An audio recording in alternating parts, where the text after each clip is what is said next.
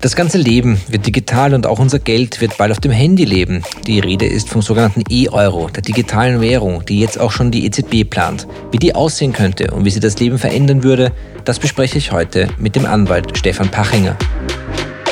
Eine Frage noch.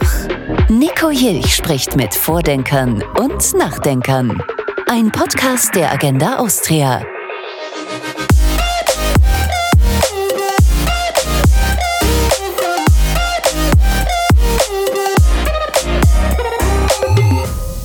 Bin jetzt über Microsoft Teams verbunden mit Dr. Stefan Pachinger. Er ist der Anwalt und Partner bei der Praxisgruppe Globale Transaktionen bei Freshfields Bruckhaus Deringer in Wien und Frankfurt.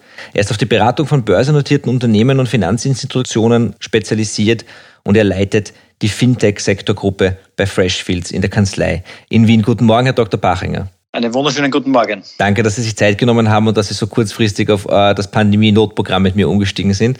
Wir reden heute über den digitalen Euro, über das digitale Bargeld, eine, ein Projekt, das EZB-Chefin Christine Lagarde ausgerufen hat vor einigen, vor einigen Wochen, mit dem Sie sich schon viel beschäftigt haben. Erste Frage, wie kommt man als Anwalt dazu, sich so viel mit Geld auseinanderzusetzen?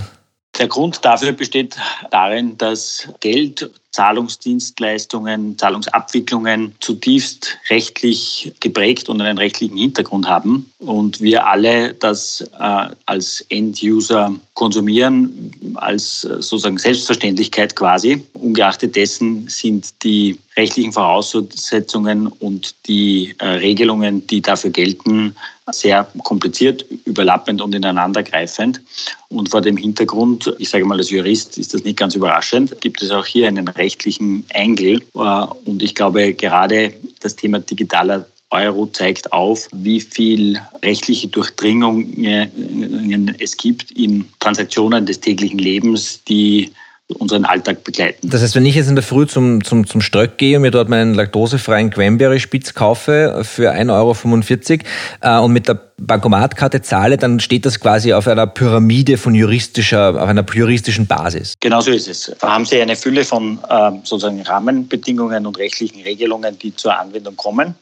Äh, um bei Ihrem Beispiel zu bleiben, haben Sie äh, typischerweise eine ähm, sozusagen die Möglichkeit mit Bankomatkarte zu zahlen. Ähm, das ist juristisch ein Zahlungs, äh, eine Zahlungsdienstleistung, die hier äh, abgewickelt wird. Äh, es gibt einen dafür sozusagen rechtlich normierten, mit einer entsprechenden Konzession ausgestatteten Provider, der diese Dienstleistung zur Verfügung stellt. Das ist die Bank.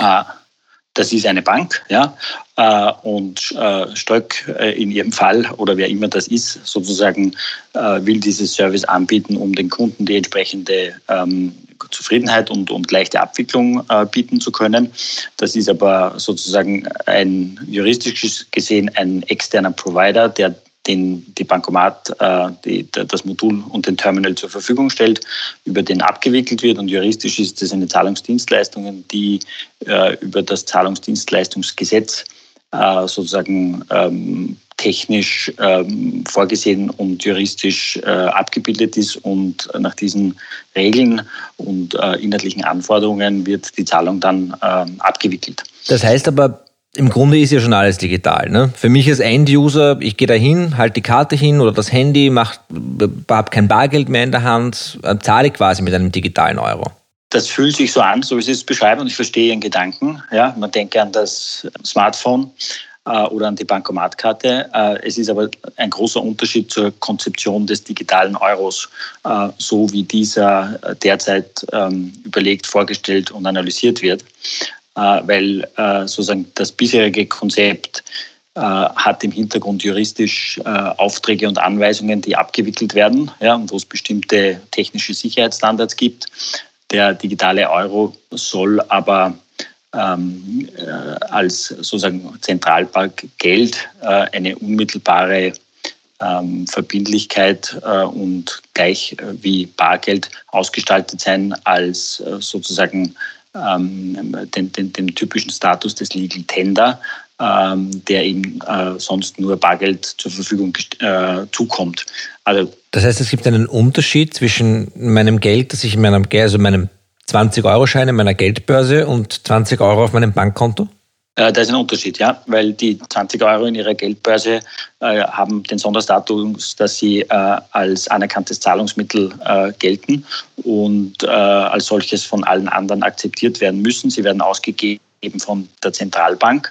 Und das ist sogenanntes äh, Zentralbankgeld. Das ist juristisch etwas anderes als die 20 Euro am Konto, weil die 20 Euro am Konto ist letztendlich eine Forderung gegenüber einem Kreditinstitut äh, auf Auszahlung dieses Geldes. Das ist sozusagen eine Forderung und Sie haben äh, dass sozusagen eine, äh, ihr Gegenüber ist ein reguliertes Kreditinstitut äh, mit allen Vorteilen, aber auch mit allen Risiken, insbesondere das sogenannte sozusagen Counterparty-Risiko, sprich dass die Möglichkeit, dass ähm, das Kreditinstitut eben nicht mehr Zahlungsfähigkeit, zahlungsfähig ist.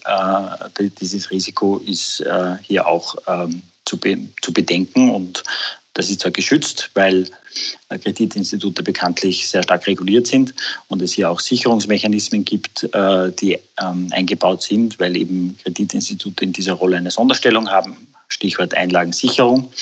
Äh, aber nicht. Aber das heißt, wenn ich wenn ich diese 20 Euro auf meinem Konto habe, jetzt habe ich nur noch 20 Euro auf meinem Konto und meine Bank wird morgen von einem schwarzen Loch verschluckt, dann sind die 20 Euro erstmal weg. Ja, aber die sind äh, gesichert, weil am Girokonto die 20 Euro gedeckt sind durch die Einlagensicherung. Wenn ich aber ein zweites Konto habe, auf dem 200.000 Euro sind?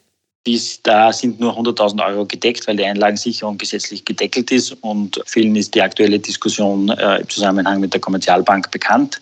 Äh, alles über 100.000 Euro ist nicht protected von der Einlagensicherung und gesichert und äh, diese Beträge sozusagen unterliegen äh, dem Risiko äh, äh, dem Kreditausfallsrisiko äh, wie sonst im, im, üblichen Geschäftsverkehr mit einer Drittperson. Das heißt, ich habe im Grunde in der Praxis drei Sorten von Geld. Das eine ist das Bargeld, das direkt von der Notenbank kommt. Das zweite sind die ersten 100.000 Euro, die vom Staat garantiert werden, auch wenn die Bank verschwindet. Und der Rest ist das, was ich sozusagen dem Risiko aussetze dem Counterparty-Risiko, dem Gegenparteirisiko, wie Sie es genannt haben. So kann man so es verstehen, äh, diese drei Säulen. Ja. Es gibt dann natürlich auch noch ein, sozusagen, wenn Sie so möchten, ein, eine, eine, eine Säule an, an, an, Mitteln, die im Interbankenverkehr zur Verfügung gestellt wird. Das ist sozusagen äh, das Zentralbankgeld mit den äh, Kreditinstituten, aber äh, äh, ansonsten kann man, kann man das so kategorisieren äh, aus Sicht des, äh, sozusagen,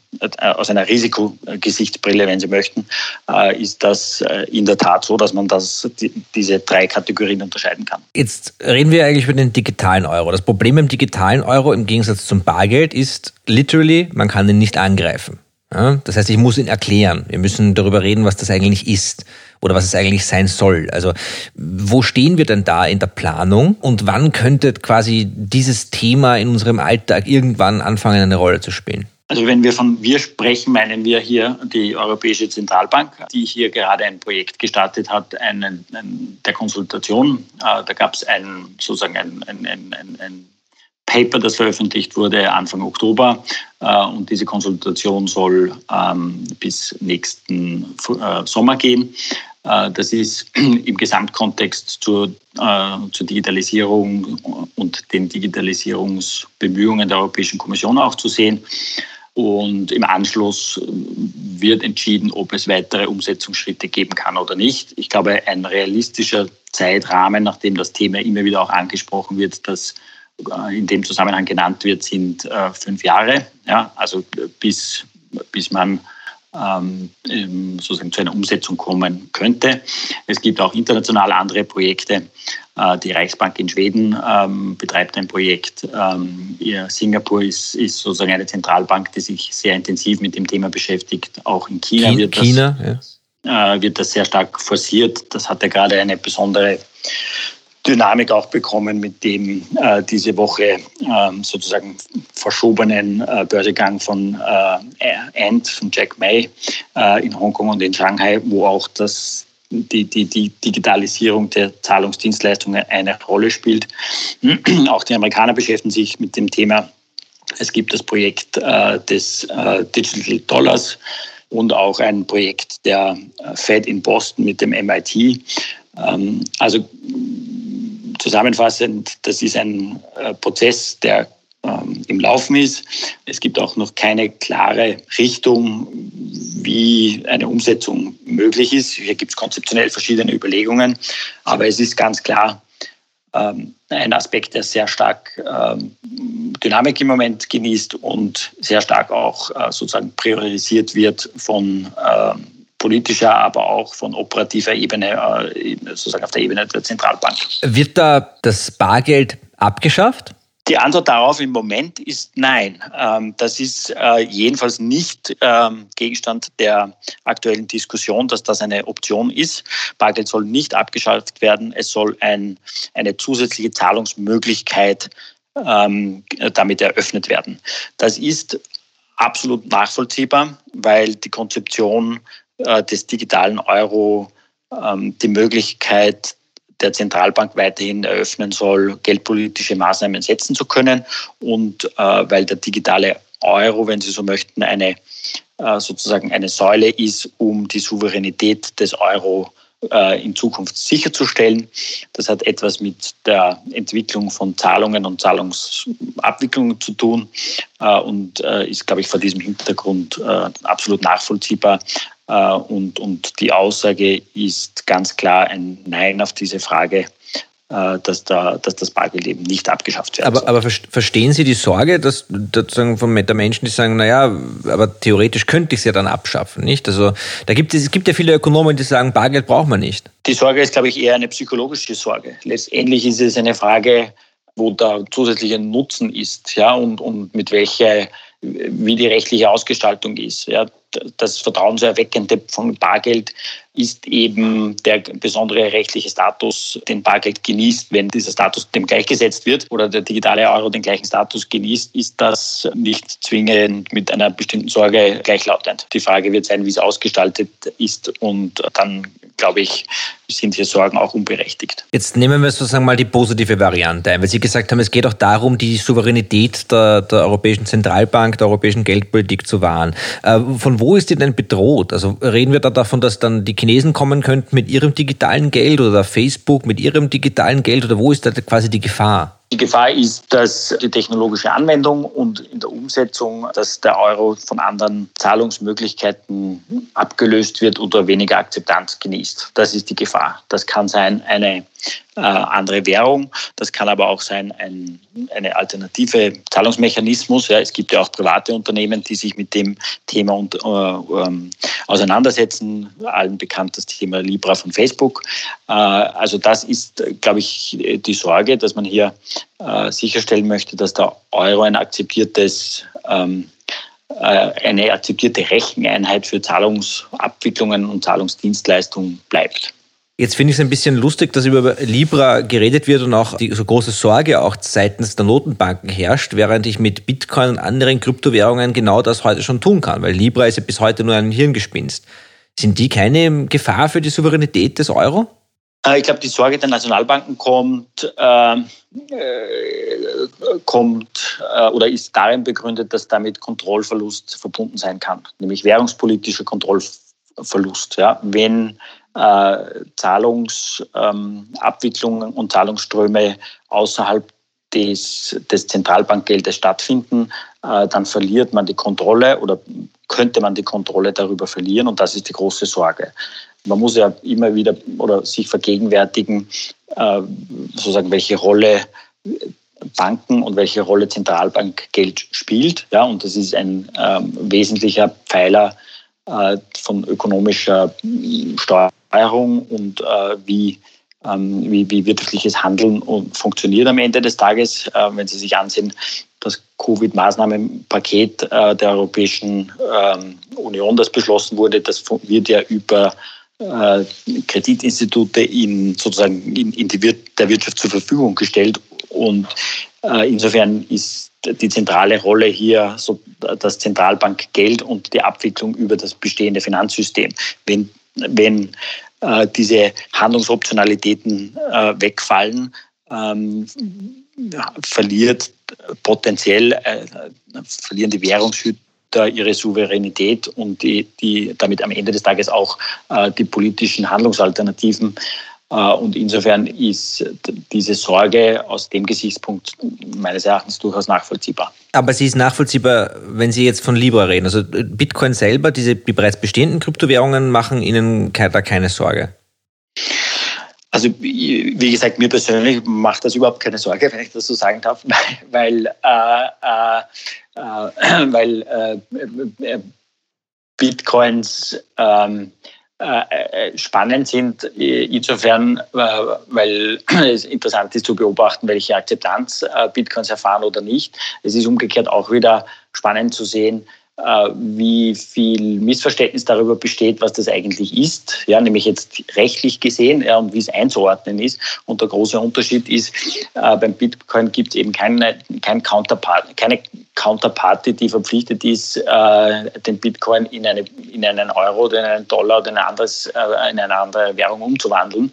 Äh, und man ist hier eben auf die Bereitschaft eines Dritten angewiesen. Und das muss man sich immer wieder vergegenwärtigen. Das ist der große Unterschied äh, zu einer Zentralbankwährung. Ja? Äh, also das ist, das ist ähm, äh, spannend zu sehen, wie hier eigentlich äh, neue Instrumente am Markt Platz finden und Akzeptanz erfahren, und dann am Ende des Tages aber die juristischen Fragestellungen, die damit verbunden sind, nämlich sozusagen, wie, welche, welche Qualifikation erfährt dieses Instrument, wie ist es einzuordnen, eigentlich sehr ähm, grundlegende äh, Themen adressieren. Und insofern äh, beunruhigt mich der Bitcoin äh, überhaupt nicht, ja, äh, weil es klar hier einen Unterschied gibt und der rechtliche Rahmen auch ähm, diesen diese, diese unterschiedliche Behandlung klar vorgibt. Das Problem bei diesen digitalen ähm, Konzepten ist, es ist nicht jeder Jurist, der sich auch noch dazu auf das spezialisiert hat. Das heißt, ich weiß oft nicht, in welchem rechtlichen Rahmen ich mich überhaupt bewege mit meinem Geld. Die wenigsten Menschen auf der Straße werden mir erklären können, dass das Geld auf ihrem Konto nur eine Forderung gegen die Geschäftsbank ist. Ähm, jetzt ist es, ja? Ich bin ganz bei Ihnen, aber das macht es umgekehrt so spannend, ja, wie, wie Dinge äh, als selbstverständlich hingenommen werden, ohne sie zu hinterfragen.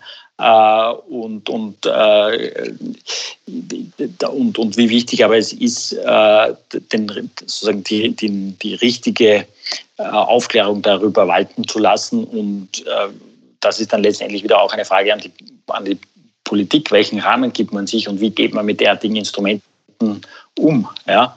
Äh, Meine Frage war darauf hinaus, ist darauf hinausgelaufen, ist, wie kann ich den, den, diesen digitalen Euro technisch ausgestalten, dass er auch nur ansatzweise an die, an die instinktive Akzeptanz herankommt, die Menschen Bargeld gegenüber haben? Also ich glaube, äh, die, die, die, die, die Modelle der Umsetzung ähm, sind gerade noch in Diskussion. Äh, es gibt sozusagen zwei Stoßrichtungen. Äh, das eine ist ein, ein, ein direkt von, einer, von der Zentralbank ausgegebenes Instrument. Ähm, das ist ein, ein Weg, der nicht der bevorzugte oder der präferierte ist, weil die Zentralbanken äh, nicht über die notwendige Infrastruktur verfügen, dass sie sozusagen in eine Zahlungsabwicklung direkt eingebunden sind und äh, gleichzeitig hier auch die Zentralbanken oder die EZB sehr stark äh, den Aspekt der, des Wettbewerbs und wie wichtig es ist, diesen Wettbewerb zu ermöglichen, aufzeigt. Die andere Variante ist eine indirekte, äh, dass das sozusagen äh, die, Ausgabe des digitalen Euros indirekt über ein beaufsichtigtes Institut erfolgt. Das muss man sich ähnlich vorstellen wie jetzt äh, mit dem Bargeld. Das Bargeld kommt ja auch über Kreditinstitute in Umlauf. Und äh, denkbar ist dann äh, etwa eine Lösung, äh, dass es eine App äh, für ein Smartphone gibt, wo eben die Bestände verwaltet werden. Und das wird äh, über ein reguliertes Institut als Intermediär abgewickelt. Also ich kann mir durchaus vorstellen, dass das eine Variante ist, wie man das umsetzen kann.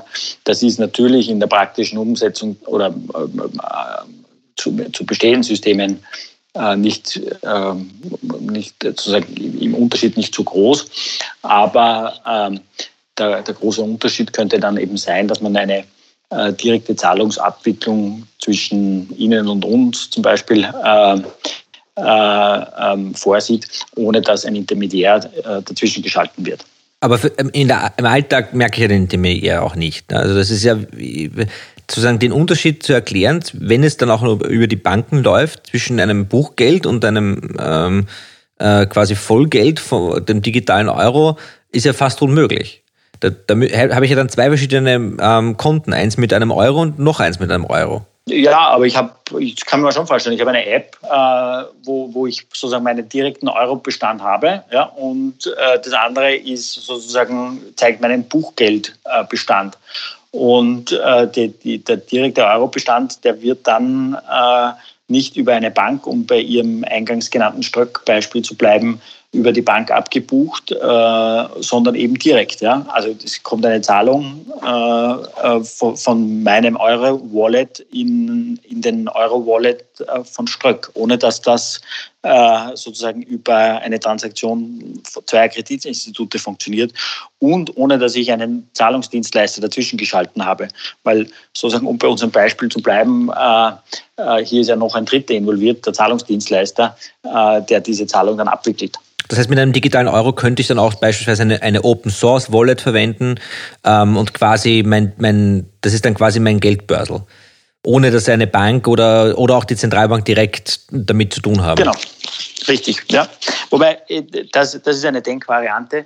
Die technische Ausgestaltung im, äh, sozusagen äh, in den Modellen ist bewusst noch offen gelassen, weil hier auch die Zentralbank ähm, die, die, die, die, die bestehenden Marktteilnehmer in die Diskussion einbinden möchte. Das ist ein, ein klares Petitum der Zentralbank äh, in ihrem Paper und äh, das sollte auch ähm, sozusagen, das wird sich in der Diskussion stattfinden. Ja.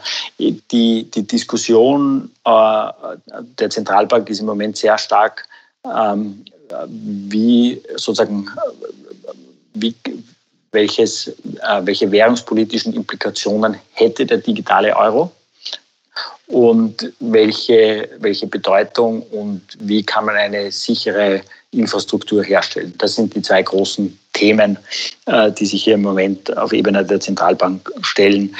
Weniger die, die sozusagen konkrete technische Umsetzung. Wenn ich jetzt sage, wir leben jetzt im Jahr 2030, ja, der digitale Euro ist Alltag. Ja, wie habe ich mich jetzt geschützt gegen den Missbrauch? Und ich frage jetzt konkret gegen den Missbrauch durch A, ein Riesenthema, den Staat, Stichwort Privatsphäre, Stichwort gläserner Bürger, Stichwort Kontrolle. Ich würde die Frage umdrehen, wenn ich das so sagen darf. Ich glaube, in der Umsetzung ähm, die Diskussion, wie die mechanische Umsetzung hier äh, ähm, erfolgen könnte, die, die, ist noch nicht sozusagen final abgeschlossen. Äh, das Thema ist absolut erkannt und wird auch als Vorteil eines digitalen Euros gesehen, äh, weil das Interesse der Zentralbank darin besteht, ein Zahlungsmittel zu schaffen, aber nicht äh, bestimmte Informationen im Zusammenhang mit der Dienstleistung und mit einer Zahlung in Erfahrung zu bringen. Ähm, will heißen, äh, die sozusagen die, die Datensicherheit und die Datenhoheit, die jetzt sehr stark über das Bankgeheimnis geschützt ist, äh, äh, ist ein, ein, einer der Aspekte, der, äh, der im, im, im Sicherheitsgedanken äh, in der Diskussion Einklang findet und Beachtung, äh, beachtet wird. Ja? Ähm, wie ich mich als Individueller schützen kann, ist, ist glaube ich, äh, eine Frage dann letztendlich der Ausgestaltung äh, und wie es konkret umgesetzt äh, werden würde. Äh, ich glaube, der Schutz ist insofern zwingend notwendig, weil das, äh, dieser notwendig ist, um die äh, gewünschte Akzeptanz zu erzielen.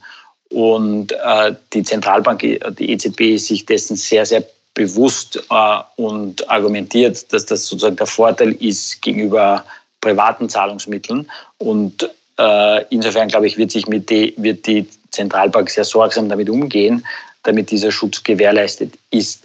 Ähm, und ich glaube, und um sozusagen, um Ihre Frage zu beantworten, wie kann ich mich davor schützen? Äh, die, die Konzeption ist nicht, dass dann die, ähm, sage ich mal, die, die die, Infrastruktur, die mit Zahlungen sonst verbunden ist, wie ähm, Geldwäscheaspekt und all diese Themen, die werden ja jetzt von Kreditinstituten äh, sozusagen intermediatisiert wahrgenommen. Und die Zentralbank sagt ganz bewusst, dass sie in diese Infrastruktur äh, und in diese Compliance-Aspekte, wenn Sie möchten, nicht eingebunden werden will, sondern das soll äh, im bestehenden System äh, eingebettet werden.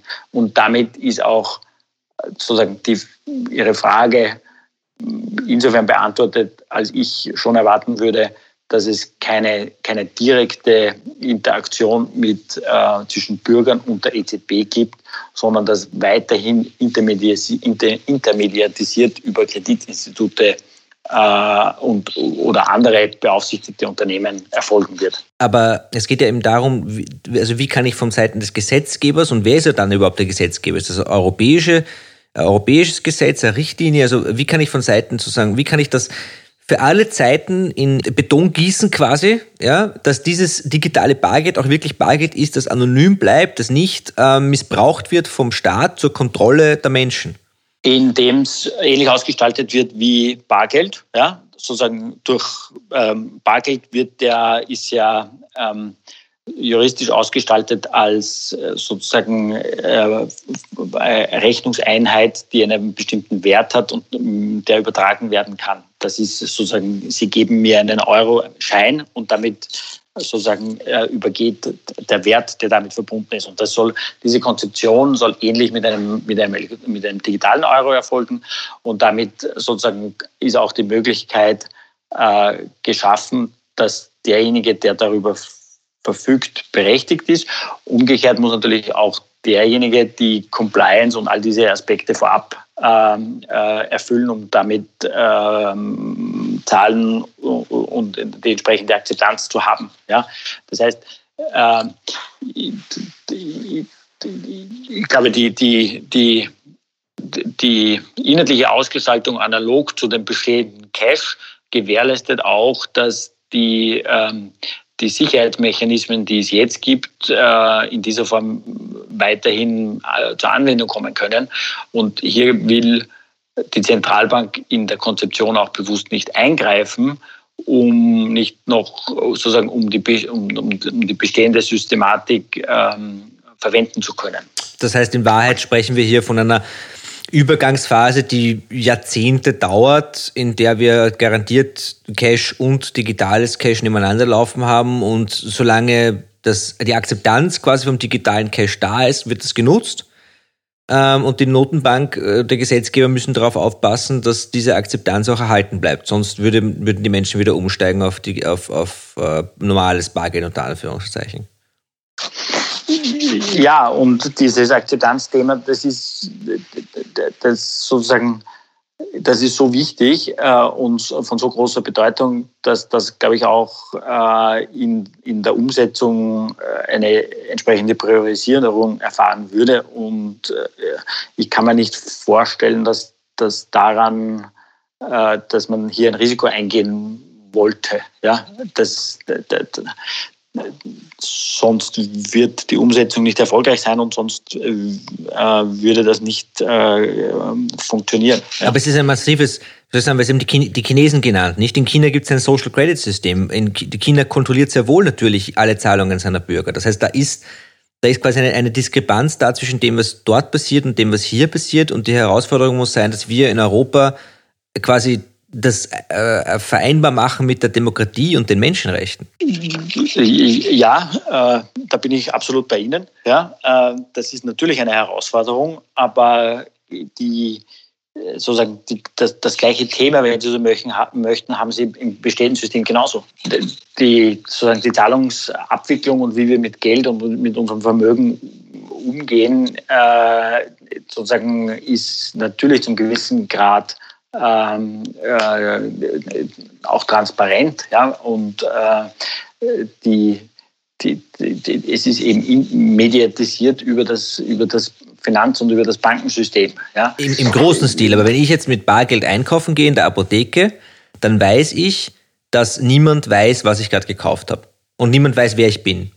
Ja, aber ja und nein. Die, die, die Grenzen hier sind fließend. Ja, es gibt bestimmte äh, Schwellenwerte, wo Sie Bar, Bargeldbeträge nicht mehr ohne Legitimation äh, sozusagen vornehmen können. Auch wir als Rechtsanwälte unterliegen diesen Verpflichtungen. Ja, also es gibt schon Grenzen. So ist es nicht. Sie können jetzt nicht sozusagen ähm, äh, ohne sich zu legitimieren, äh, große Geldbewege ähm, äh, übertragen. Ja? ja, das ist richtig. Wenn Sie, wenn Sie ein Wecker beim Stöck kaufen, um bei Ihrem Beispiel zu bleiben, ja, dann ist es so. Aber da hat man halt einen De Minimis äh, äh, ähm, sozusagen Wert eingezogen, wo, wo die Bedeutung nicht so groß ist. Ja, aber über 10.000 Euro müssen Sie ähm, entsprechende Legitimation äh, erbringen und nachweisen. Und äh, sehen Sie sich an, das Thema bei den ähm, Rechnungsnachweisen im Taxi. Ja. Also ich sage nur, diese, diese, die, diese, diese Schwellen sind, sind sehr, sehr gering und klein. Ja, das hat Geldwäscheimplikationen und ähm, ähm, äh, Anti-Crime-Anforderungen ähm, und, und, internationale Regelungen, die, die, die beachtlich sind und zu, zu, beachten sind. Aber in Wahrheit ist das zum überwiegenden Teil äh, schon nachvollziehbar und, und, und, und, äh, und sehr transparent. Jetzt habe ich noch zwei ganz wichtige Fragen. Das eine ist eben die, die Gefahr, quasi die Kontrolle durch den Staat. Das andere, ähm, was auch immer wieder durchkommt, ist, weil Sie auch sagen, es geht darum, dass die Notenbank ihre Geldpolitik weiterverfolgen kann. Ja, das sehe ich. Und wenn man keinen Zugriff mehr hat, ist das eine Sache. Aber zu viel Zugriff ist ja auch nicht gut. Zum Beispiel Stichwort Negativzinsen. Also es gibt ja auch Ökonomen, die sagen, das ist super, da hat dann jeder ein Konto mit einem digitalen Euro und wenn wir, wenn wir wollen, machen wir Negativzinsen und nehmen den Leuten das Geld im Grunde weg über Nacht. Ähm, und das ist natürlich eine Gefahr, vor der die Menschen große Angst haben. Kann man das irgendwie verhindern? Die, die, konzeptionell sozusagen ist das denkbar und das kann man nicht ausschließen. Das ist letztlich eine Frage, äh, welches politische Mandat äh, oder welches Mandat die Politik der Zentralbank gibt am Ende des Tages. Das ist die, das ist die Frage, die sich, äh, die, die dahinter steht. Das ist jetzt sozusagen keine, keine zwingend juristische Frage, wenn Sie so möchten. Ja? Äh, aber ähm, äh, denkbar ist das, weil damit natürlich ein, ein, ein, ein Zugriff besteht. Ja? Ob, ob, und wie das umgesetzt werden könnte, müsste die Politik äh, definieren und beantworten. Ähm, umgekehrt ist es dann doch glaube ich, wichtig, dass es diese Steuerungsmöglichkeiten zu einem gewissen Grad gibt, ja, weil äh, damit ähm, äh, sozusagen äh, kann auch wirtschaftliches Handeln und äh, Incentivierungen äh, können dann umgesetzt werden und geschaffen werden. Ja, aber ja. hätten Sie gerne, hätten Sie gerne, würden Sie gerne in der Früh aufstehen und sagen, äh, beim Konto gibt es ab jetzt ein, ein Prozent Negativzins? Weil die EZB sich das gerade so überlegt hat? Nein, natürlich nicht. Aber ich, das, äh, ich glaube, so, so, so würde das, äh, so würde das ja nicht, nicht funktionieren. Die, die, die, die, die währungspolitischen Steuerungsmaßnahmen funktionieren ja subtiler und, und indirekter über die, ähm, die, die ähm, Interest Rates und über andere Mechanismen. Ja, natürlich ist das eine Gefahr, das verstehe ich schon, und natürlich ist das ein Thema, äh, aber das ist ein, ein, ein geldpolitisches Thema, das sich vielleicht beim digitalen Euro ähm, äh, wird es visibler und wird es more tangible, wenn Sie möchten. Ja? Äh, aber äh, das Thema als solches haben, glaube ich, gibt es so oder so, ja, weil äh, die die aktuelle Situation um Covid zum Beispiel zeigt auch, wie wichtig es sein kann, dass man eben Eingriffsmöglichkeiten hat und handeln kann. Na, das ja. geht auch in die andere Richtung. Also die EZB verlangt ja zum Beispiel von, von den Banken schon seit langem Negativzinsen. Und die Banken mhm. geben das durchaus in einigen Ländern weiter an die großen Geschäftskunden. Jetzt gibt es in Deutschland mhm. und in anderen Ländern Versicherungen und andere große Geschäftskunden, die angefangen haben, einfach Bargeld zu bunkern. Das ist eine Tatsache, weil ich mit dem Bargeld diesen, diesen Negativzinsen umgehen kann. Das heißt, wenn ich einen digitalen Euro habe, der dem Bargeld gleichgestellt ist, insofern, als dass dort eben keine Negativzinsen ähm, äh, verrechnet werden können, wäre das ja eine wunderbare Möglichkeit, um genau diesen Negativzinsen ähm, zu entfliehen Und zwar kostet mich das auch weniger Geld, weil da muss ich keinen Tresor anmieten und kein Bargeld einlagern. Das ist alles verstanden, aber ich glaube auch diese Entwicklung und das Beispiel, das Sie aufgezeigt haben, zeigt ja, dass, äh, dass, äh, dass, dass jeder dann sozusagen versucht, Möglichkeiten zu identifizieren, um davon nicht getroffen zu werden. Ja? Also das Bargeldhorten Beispiel ist ja eine Reaktion darauf und damit ist aber auch der Effekt eines negativen Zinses geringer und die Zentralbank müsste sich eigentlich überlegen, ob das noch äh, sozusagen sinnvoll ist oder nicht. Ja? Also ich, ich verstehe Ihren Gedanken. Ich glaube, ja, das ist ein Thema, weil der Zugriff ein direkterer ist und damit auch eine potenzielle Steuerungsmöglichkeit ist. Ja? Ähm, aber dann, dann ist das letztendlich wieder eine Frage, die sich auf die Akzeptanz niederschlägt und damit haben sie auch wieder ein, ein, sozusagen ein, die Möglichkeit äh, der Steuerung nicht. Ja. Haben wir da ganz viele Fässer aufgemacht, aber jetzt muss ich noch ein letztes. Ich, ich wollte gerade sagen, ich wollte gerade sagen, ja, das sind. das, aber das, das sind die sind, Themen, über die sich die Menschen Gedanken machen. Ich meine, das ist das, was du, worüber du nachdenkst, wenn du E-Euro hörst. Ja? Also wenn, wenn diese Fragen nicht beantwortet werden, wird es keine Akzeptanz für dieses Projekt geben in der Bevölkerung. Das glaube ich auch, das verstehe ich auch und die, die, diese Fragen wird die Zentralbank auch beantworten müssen. Ja, und und äh, ich glaube auch, dass der Wille da ist, das zu machen. Ähm, das glaube ich durchaus auch, ja. Und äh, das ist die Steuerungsmechanismen und wie man damit umgeht, ähm, sind ein Aspekt in der Diskussion, die durchaus ähm, sozusagen vordergründig ist. Ja, äh, ist auch eine Frage, wie man den Euro, äh, einen digitalen Euro beschränkt und ob man ihn beschränkt, nämlich in, im, äh, im Sinne von der Umlaufgröße und wie viel tatsächlich ähm, äh, sozusagen in Umlauf ist. Ja, da gibt es ja auch Überlegungen mit äh, Zinsen oder äh, einer, einer, sogar einer, einer Wasserfallstruktur, dass man eben nur bestimmte Volumina haben kann. Also dieses Thema, wie das zusammenspielt und damit ist natürlich auch die Frage der Steuerungsmöglichkeit äh, äh, eine zentrale Frage, ist durchaus valide. Sie haben vorher gesagt, es gibt jetzt ein Konsultationsverfahren der, der EZB. Ähm, das heißt, es wird befragt, was man quasi von der Idee hält und wie man es ausgestaltet werden soll. Wer kann denn daran teilnehmen? Die, sozusagen, das ist, das findet, das ist ein öffentliches Verfahren und sind alle eingeladen, ihre Meinungen abzugeben. Also Industrieteilnehmer, Banken und so weiter. Ja. Äh, und also das ist eine öffentliche Einladung, da kann jeder teilnehmen. Ich kann auch, ich kann mich auch melden. Ja, ja, natürlich. Und es gab zum Beispiel äh, letzte Woche oder am 26. Oktober ein, äh, ein Treffen zu dem Thema mit äh, dem äh, EU Blockchain Observatory äh, und Vertretern der Zentralbank, wo äh, dieser Aspekt oder wo technische Aspekte besprochen wurden. Ja?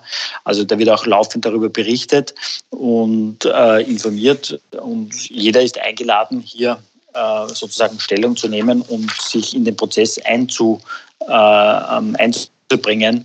Äh, der Herr Panetta von der Zentralbank hat das auch äh, ganz klar so kommuniziert. Er hat da einen guten Blogbeitrag oder einen guten Kommentar geschrieben, wo er diese ganzen Themen ähm, sehr offen anspricht. Den habe ich vor kurzem gelesen, auch zitiert in einem Artikel, den ich selber gemacht habe beim Brutkasten. Das ist der große Unterschied, oder? Also in China wurde niemand gefragt. Da wird das einfach gemacht. Bei uns wird zumindest darüber geredet. Das sollte man nicht vergessen. Ja, und ich glaube auch, es ist ein absolut, kann ich zu 100 Prozent unterstreichen. Und ich glaube auch, dass die sensiblen Themen ähm, dass hier ein, ein, Bewusstsein herrscht. Und äh, also ich äh, lese die Aussagen zum Beispiel vom Herrn Panetta, äh, der dazu auch sozusagen eine Pressemeinung und, und ein Interview gegeben hat, äh, dass man hier schon sehr sorgsam umgehen möchte, weil das sozusagen die, das Fundament äh, oder ein zentrales Fundament der Zentralbank berühren könnte und auch der Glaubwürdigkeit. Ja? Also there's a, lot, uh, there's a lot at stake. Ja?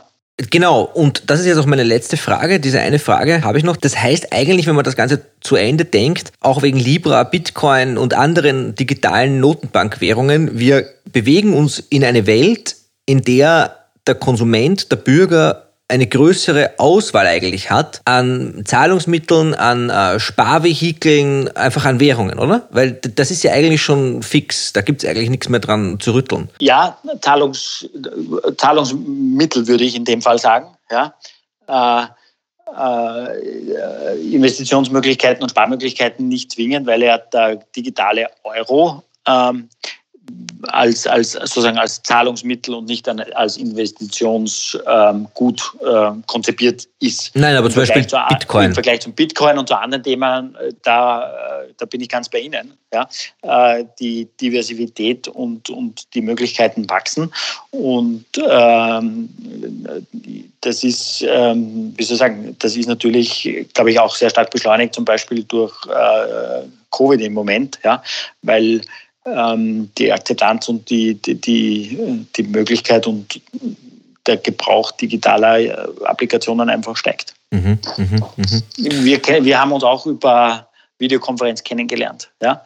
Äh, also es gibt hunderte Beispiele, die Sie anführen können, wo bestimmte Dinge einfach äh, ganz natürlich über äh, digitale Applikationen funktionieren. Ja? Also ein, wie Sie sagen, ein, ein, ein Interview in einem Stellen oder in einem Ausschreibungsprozess für eine Position ist auch nicht mehr zwingend physisch notwendig. Ja?